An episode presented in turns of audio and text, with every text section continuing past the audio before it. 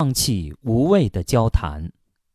朋友们，大家好，欢迎收听由张斌播讲的《听听别人怎么说》节目。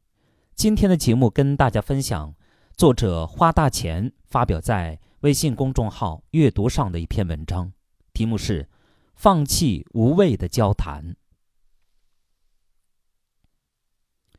写这篇文章的时候，我正和朋友坐在咖啡馆，我在看书。时不时打几个字，他在一旁逗猫，偶尔的喝几口咖啡，偶尔看看我。外面还在下小雨，我们就这样度过一整个下午。他是我多年的好友，彼此都深知自己在对方心中重量的那种。很奇怪吧？感情这么好的两个人坐在一起，却并不热络的谈笑。这就是我们的相处模式。交流不多，见面也不过于频繁，但我一想到他，就会觉得很亲密。外人或许会觉得很难理解，但是我们两个却很享受这些对坐无言的瞬间。能够在这世上拥有一个连沉默都觉得舒服且不尴尬的朋友，是一件多幸运的事啊！而且，恰恰是因为我们在日常的交流中被损耗了太多。这样的时刻才显得尤为珍贵。曾经有人问我：“你觉得交流有意义吗？”我回答：“你这一句话一说出口就成了反讽，因为你还是试图在跟我交流。看起来，我们每天要说很多很多的话，就算不用嘴巴亲口说出，我们在微信说，在微博说，在朋友圈说。”我们用文字说，我们用照片说，甚至用小视频说。我们是被倾诉欲吞没的一代人，我们的生活离不开滔滔不绝的表达，但大多数的对话其实是没有意义的，甚至潜藏着一些不易被感知的负面影响。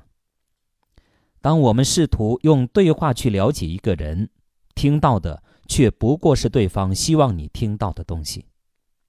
他们的表达全是对自己的构建与美化。同样的，你也是在用同样的方式传达着自己。就像林忆莲在《词不达意》里唱的一样：“我们就像隔着一层玻璃，看得见却触不及。虽然我离你几毫米。”当我们为了讨好和维系一些关系，在朋友圈迫不及待的点赞，在每一条状态下小心翼翼的评论，我们假装熟悉，假装有趣，假装热络，却不料，这样的社交语境到头来透支光了我们所有的热情。曾经听人说起过一位还挺有名的男演员，有一次带着一群朋友去 KTV 唱歌喝酒，酒局上觥筹交错。大家都非常开心，特别是他，跟每个人都高声交谈，把酒言欢。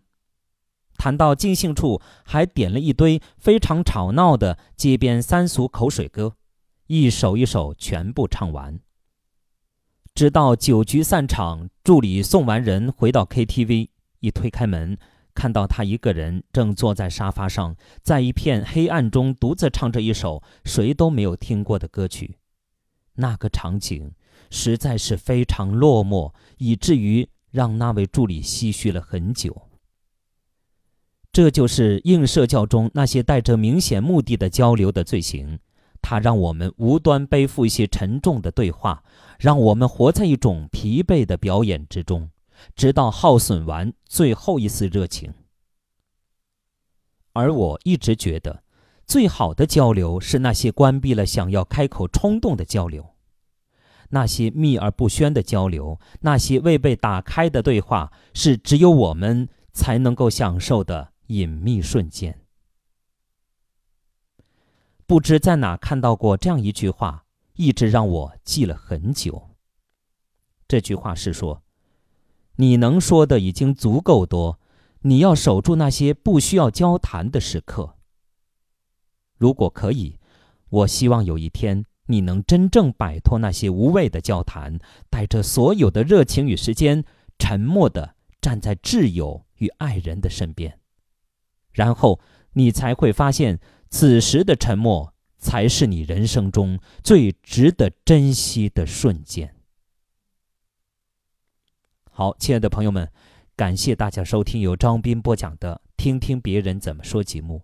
刚才与您分享的是作者花大钱发表在微信公众号“阅读”上的一篇文章，《放弃无谓的交谈》。感谢大家的收听。